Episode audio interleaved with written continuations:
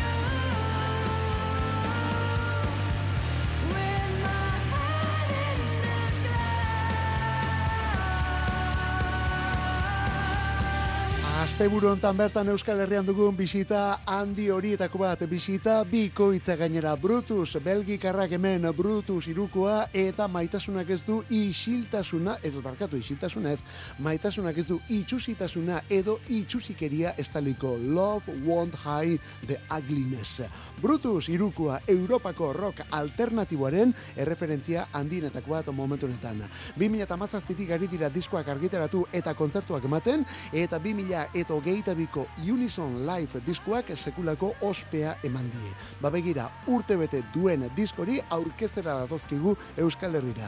Bi kontzertu emango dituzte, lehena ostira lonetan bertan biarritzeko atabal aretoan gauko bederatzietan, hogeita bi euro inguruko sarrera, eta urrengo egunean, hau da larun batean, hilaren zazpian, urriaren zazpian, Bilboko Stage Live aretoan. Prezio bera, eta iluntzeko zazpitardietan ateak zabalduta.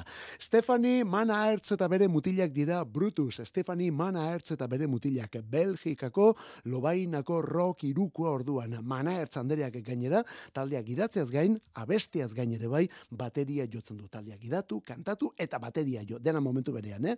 Love Want izaneko kantu hau duela aste gutxi aurkeztu dute, eta hau gainera, orain erakutsi den kantu berri berria da, esan nahi genuke, ez datorrela Unison Live aurreko disko arrakastatxu hortan.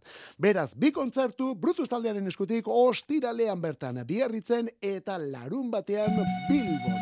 Oh, eta beste iruku hau, hemen ere formazio bera, baina musika era batez berdina.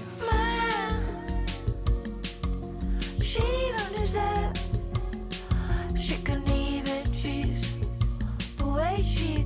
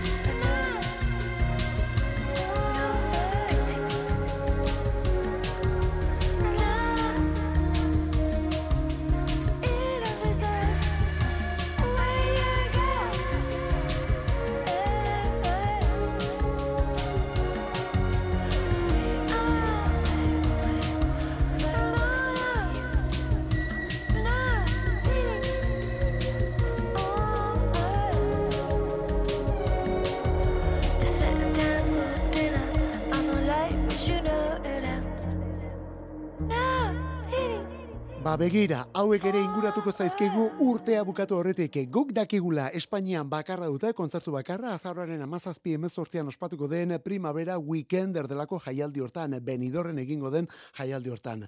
Baina Frantzian kontzertu pilu, eh? Azarroaren ogeita zazpian hasita, Lilien arituko dira azarroaren ogeita zazpian, gero ogeita sortzian Parisen, ogeita beratzian Nantesen, abenduaren batean Genen, bian La Rochellen, eta iruan azkena Gamonville, zenen delako irian.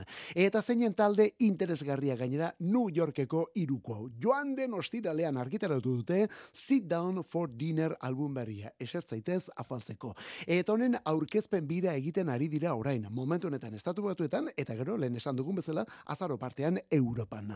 Japoniar jatorriko New Yorkarra da Kazu Makino, berak idatzen du bandau, emakumea da, Kazu Makino, eta berarekin Pace, Anaia Biki, Italiarrak ere bai. Taldearen izena Blonde Red Sit down for dinner, esertzeko konbitea, afaltzeko esertzeko orduan, sit down for dinner. Beste berriz, sit down besterik gabe, hau klasikoa da, hau games taldearen ezin bestekoa da.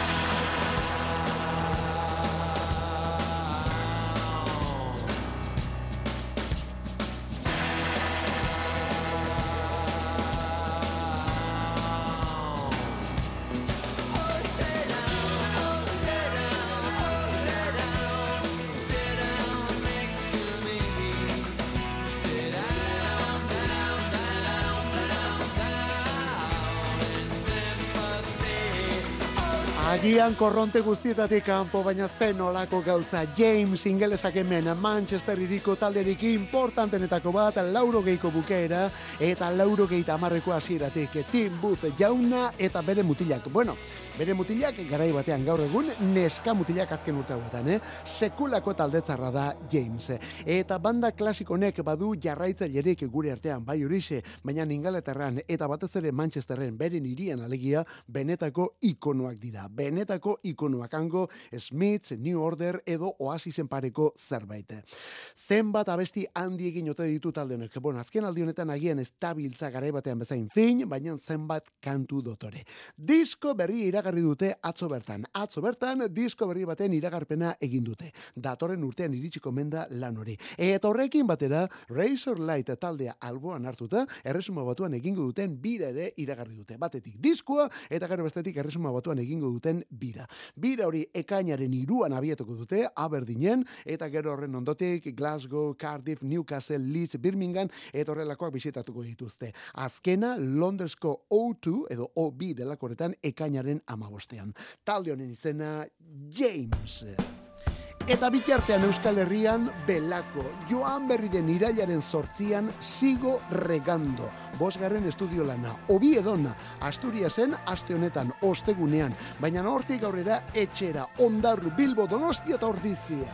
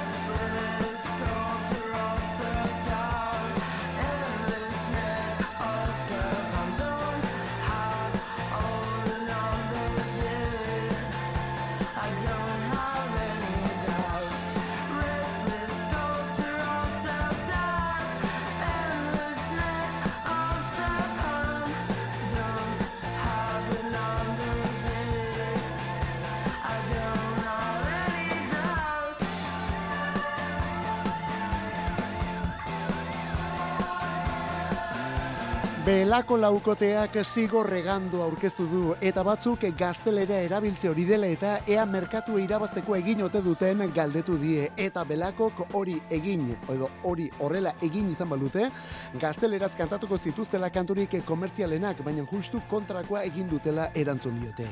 Piezarik ilun eta radikalenak direlako Espainiako hizkuntzan egindakoak. Bueno, gure gustorako kontua kontu azken aldi honetako lanik biribilena da zigo regando izan izeneko Flower Trouble hau bezalako abestitzarrak jaso dituen diskoa alegia. Flower Trouble honen izenburua. Eta hemendik aurrera kontzertuak, hemengo kontzertuak gizonetan, larun bat honetan bertan ondarruko marabili jaialdian arituko direlako. Larun bat honetan ondarruko marabili jaialdian. Bilboko kafean zokian urriaren amairuan, urrengo egunean, hau da urriaren amalauan donostiako dabadaban, eta gero urriaren ogeita batean ordizia rock jaialdian. Hau da gipuzkoako goierriko bihotzean. Ordizia rock jaialdia eta urriaren ogeita batean belako zuzenean. Aira edo peio erramuzpe. Pop elektronikoa lapurdiko zaratik. Abestia xori berriketaria. Sorlekua utziz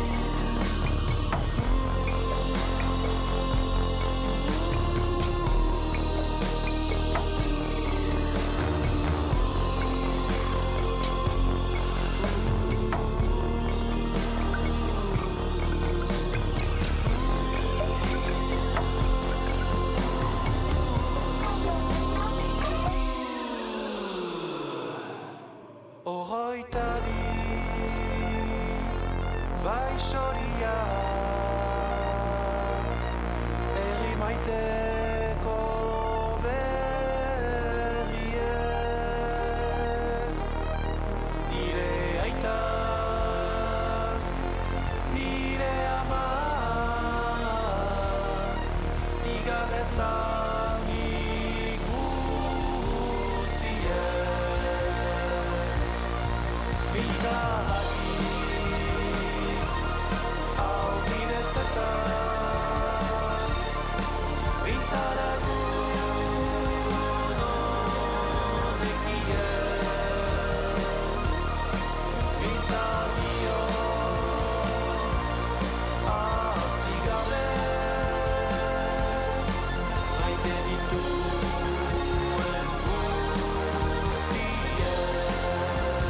Peio erramuzpe bera da aira eta erramuzpe jaunaren egitasmorik pertsonalena da aira izeneko. Peio talde bat baino gaiagotan ezagutu dugulako orain arte. Orain ordea ezkutuko bakarbide honi ekin dio eta ezkutuko bakarbide diogu bere izen abizenak erabili beharrean aira izen hori hartu duelako. Eta kontuz aira honekin, eh? metal musika egiten duen talde bat ere badelako aira izenekoa. Aira metal taldea. Bueno, hau esan barrik ere hau era bat ezberdina da, hau beste zerbait da. 2008an esperantzik gabeko amodioa singela aurkeztu zuen, 2008an esperantzik gabeko amodioa, lehen singela, eta aurten maiatzean laupabortz aire kipi epea, laupabortz aire kipi. Bera da, aira, peio erramuzpe, zaratik, xori berriketaria kantuaren izena. Irurak eta hogeita bederatzi. Bueno, atzotik norbaiti itoiz zor diogu, ez? Atzo zuetako batek itoiz eskatu zigulako. Eta egia da, hau ez dela horrelako gauzak egiten dituen saio egitako bat. Ez normalean behintzat, baina salgu espenak, eskerrak salgu espenak ere badiren. Lambrora bestia. Elambrora noa Zure horremena obraitzeko Memorien lehioen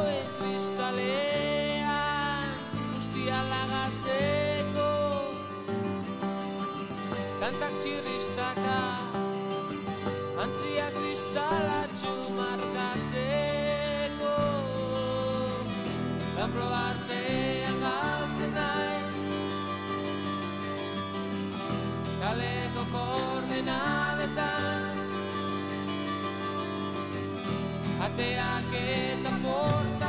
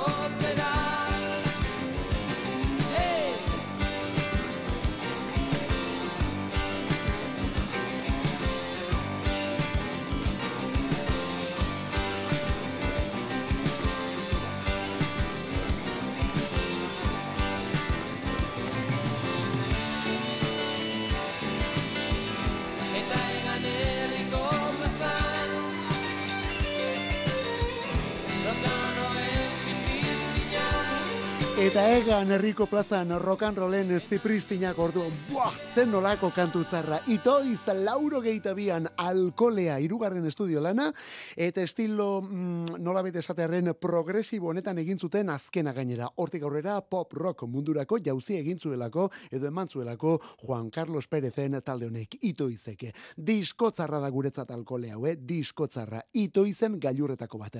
Egunen batean alako inkestaren bat edo zerbait egin behar dugu saio honetan. Zein da ito izen diskografia osotik gustokoen duzun albuna. Ea ze ateratzen den hor. Zein da ito izen diskografia osotik gustokoen duzun albuna. Ez kantu, eh? Diskoa kasu honetan, eh? Gureak inongo zalantzari gabe alkolea hau batetik eta ambulans izeneko disko laburura. Azken ura bestea. Ze honak biak ere. Lambrora bestia, zuek eskatuta. Bueno, zuek eskatuta. Zuetako bate proposatuta itoiz eta geure eskutik Lambrora kantu. Eta orain Fleetwood Mac eta Get Your Own Way hartzazu zeure bidea orain zuzenean gainera. Loving you isn't the right thing to do. How can I ever change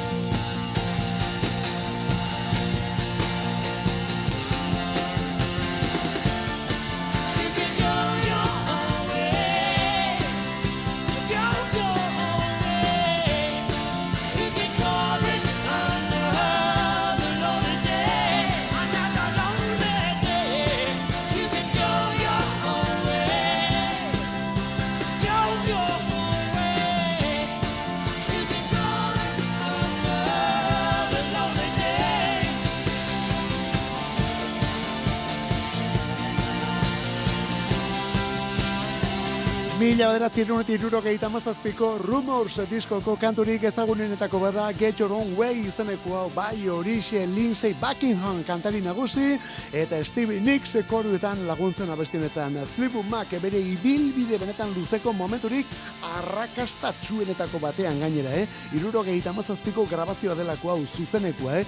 Ingelwooden, Kalifornian, irurogeita mazazpiko abuztuaren ogeita bederatzean. Eta orain gainera lehen aldiz diskoan duela aste gutxi ikusi duelako zuzeneko honek argia. Esan bezala, rumors garaiko zuzenekoa.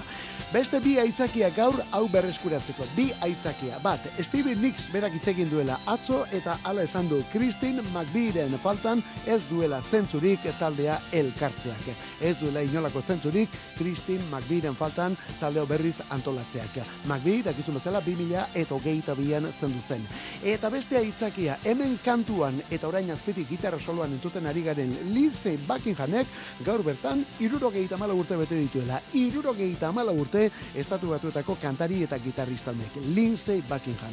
Berarekin, bueno, eta beste batzuekin eren bai noski, Playboy Mac taldearen urterik arrakastatxunak. Gaur bertan, irurogeita amala urte. Musika Euskadi Irratian. Arratsaldero egiten dugu iruretatik lauretara. Astelenetik ostiralera zure arratsaldek badute soinu bandarik. Eta EITB naieranen sartzen bazara, eguneko hogeita lau orduek ere bai. Kantu kontari. Euskadi Irratia. Podcastetan. Oh, eta begira nolako bitxikeria. Mac DeMarco eta Ryan Paris elkarrekin. Ryan Paris, Simply Baby, Paradise abestia.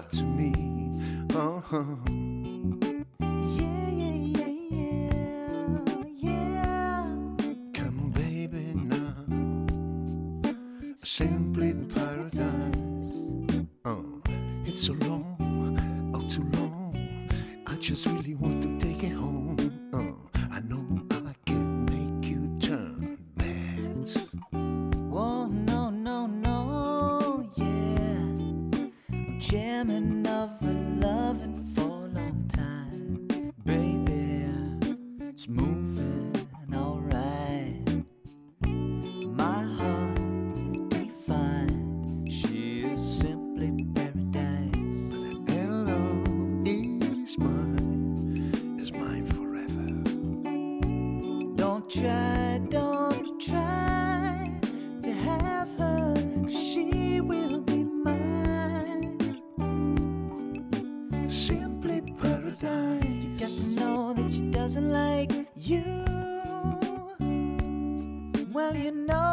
love is ordinary.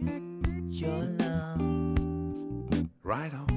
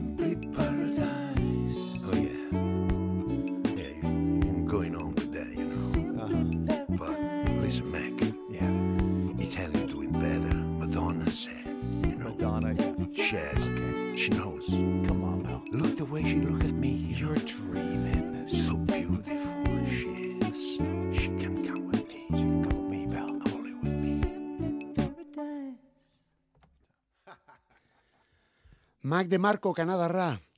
Bueno, orain ez gara kantautore honen bizitza eta mirariak deskubritzen hasiko, besteak beste azken hamarkada honetan zer esan gehien eman duen musikarietako bat izan delako Mac DeMarco. Bueno, badakizu bera kantautorea da, instrumentu bat baino gehiago jotzen duen tipoa gainera. Bueno, bere diskoetako gehienak berak jotzen ditu, eh? Eta horrez gain ekoizlea ere bai. Bedroom Pop delakoaren zutabetako bada. Bedroom Pop. Do it yourself. Ospetsutik dator Bedroom Pop musika. Etxean eta medio gutxi erabiliz grabatutako kantuak direlako zaku horretan sartzen direnak. Low-fi edo soinu kalitate eskasiko grabazioak bainan beren pixua dutenak.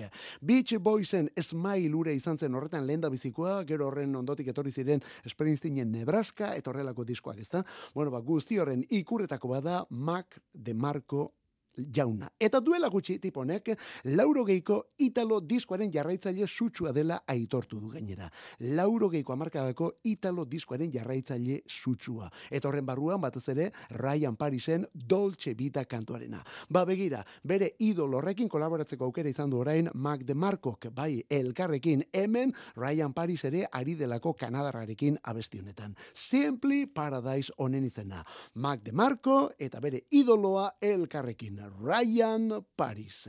Eta orain zer dator galdetuko duzu? Orain zer etorriko da ba? Lauro geite iruan elkartu ziren Ryan Paris eta Gazebo. Garaiko italiar diskoaren bi ikur eta bien artean egin zuten Dolce Vita kantu hau. Bien artean, eh? Lauro geite iruko kantorik sonatuenetako bat.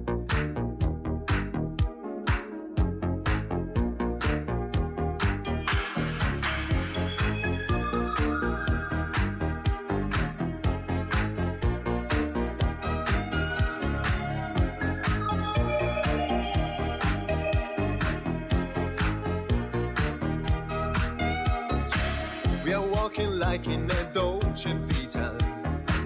This time we got it right. We're living like in a Dolce Vita. Mm, gonna dream tonight. We're dancing like in a Dolce Vita. With lights and music on. Our love is made in the Dolce Vita. nobody else than you.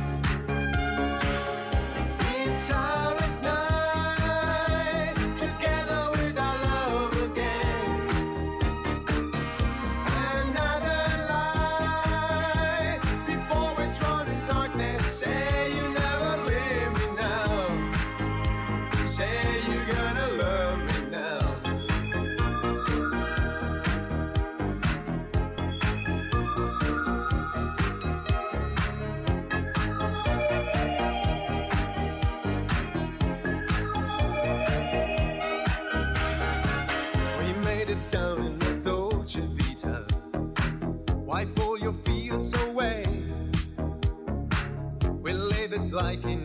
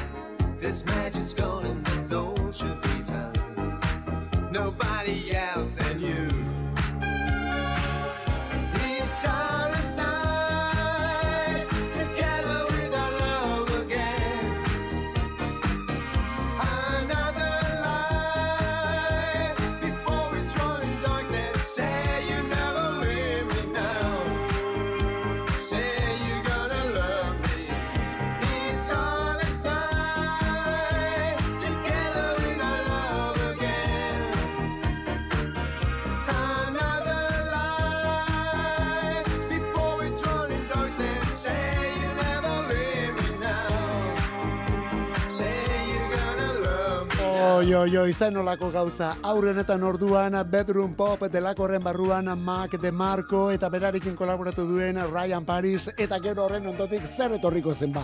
Hombre, sin falta hau etorri behar. Italia eta bere disko soinua lauro geite iruan sekulako olatua izan zelako ura, eh? Abestiak eta abestiak eta abestiak eta bide batez kasi-kasi beste horren beste arrakasta ere bai. Italo disko garaia eta mugimendua. Eta gazebo eta Rian Paris laurogeite iruko ezinbesteko bi bilakatu ziren denbora gutxien gainera. Bien artean egin zutelako Dolce Vita izeneko hau eta gero gazebok I Like Chopin izeneko single ere ba, erakutsi zuelako, eta horrekin berriz ere lehen postuak harrapatu gainera. Eta guri, 2000 eta hogeite iru honetan, handik berrogei urtera, nork esan behar zigun, mugimendu horretako musikari batek, bueno, ba, horrelako kolaborazio egin behar zuenek norekin, eta Mac de Marco jaunarekin. Bueno, ba, ikusten duzu. Berak esan eta hortik azkenean biak elkarrekin orduan. Mac de Marco eta Rian Paris kasunetan lauro geite iruan duela berrogei urte abestiaren izena Dolce Vita. Beste hau Jack Shears jauna. Scissor Sisters.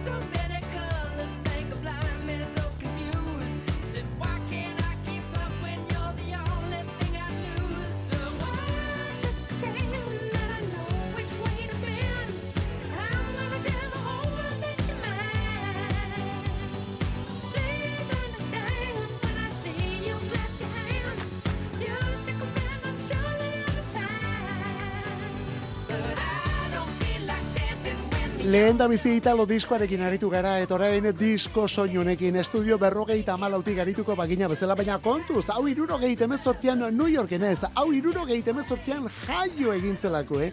Jaio egintzen irurogeit emezortzian, eta non, eta Arizonan gainera, hau estudio berrogeita amalau urtea egiten iritsi baldin bazen, non ibiliko tezen mutil hau.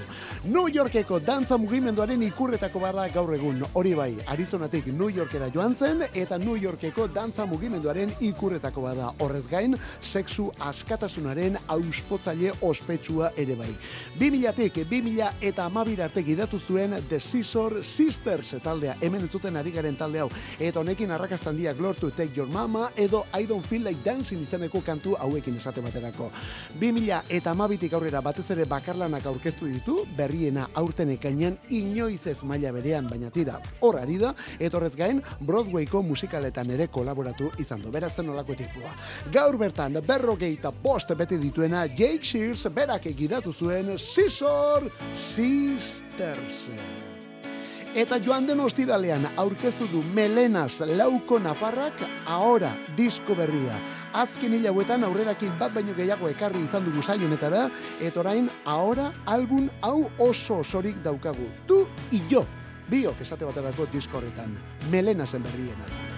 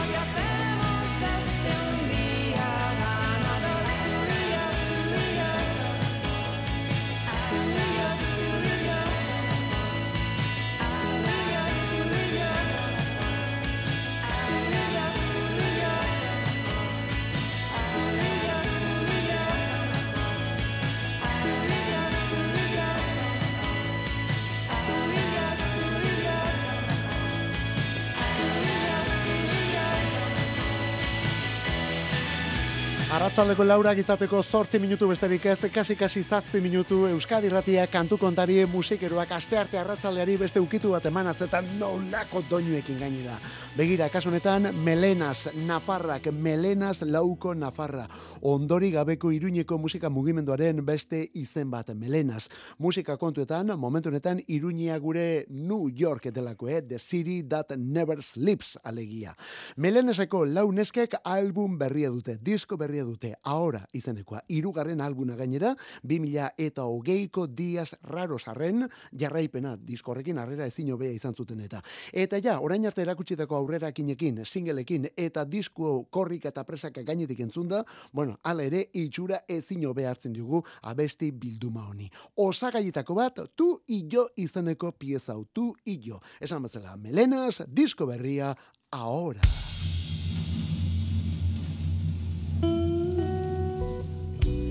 Eta gaur bukatzeko blues musika. Stevie Ray Vaughan historiako blues gitarristarik handienetako bat alegia. Gaurko egunez jaio zen mila beratzirun eta berrogeita malauan. Berrogeita malauko urriaren iruan. Benetako ikono blueseroa tipua, Texaskoa, Dallas irikoa. Jimmy Vaughan gitarrista ezagunaren anaiari gazteena. Eta tira kasunetan oso oso ibilbide laburra egin zuena, hogeita amabust urte zituenean, lauro geita amarrean zendu zelako bera, zer eta helikoptero istripu batean. Baina ja ordurako egina zuen Texas Flood diskua, mila beratzerun eta lauro geita iruan. Eta horrez gain beste bost album ere bai. Texas Flood horretakoa da Tim Pan Ali aka Roughest Place in Town izeneko kantu ikeragarrio. Bederatzi minutukoa da, osorik etzaigu kabituko, baina kabitzen dena benetan disfrutatzeko izango da. Thank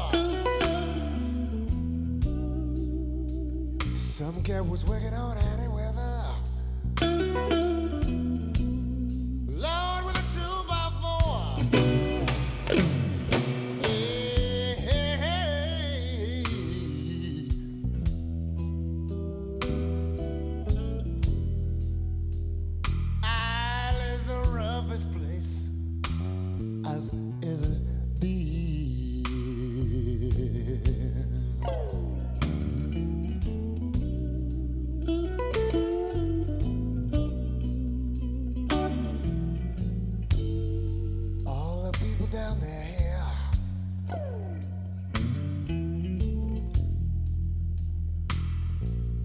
Living for their whiskey, wine and. Eta zenba gauza pasazaizkizu burutik azken minutu hauetan, eske hori da asuntua hemen, eh? Hau musika erabat kontemplatiboa dela. Hau hartzen duzu eta jazten zara, wow, bueltak eta bueltak eta bueltak ematen asuntuari. Bueno, hori, kantu kontari, Euskadi Ratia, musikeroak, hau Stevie Ray Bogan jauna da, eh? gaurko egunez jaio zen mila bederatzi irun eta berrogeita malauan, estatu batuetan, Dallasen, Texasen, eta handik urte gutxira zendu zen laurogeita marrean helikoptero isteripu batean.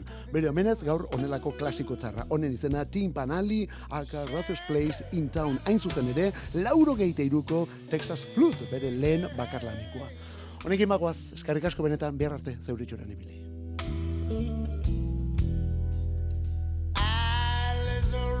his place I've ever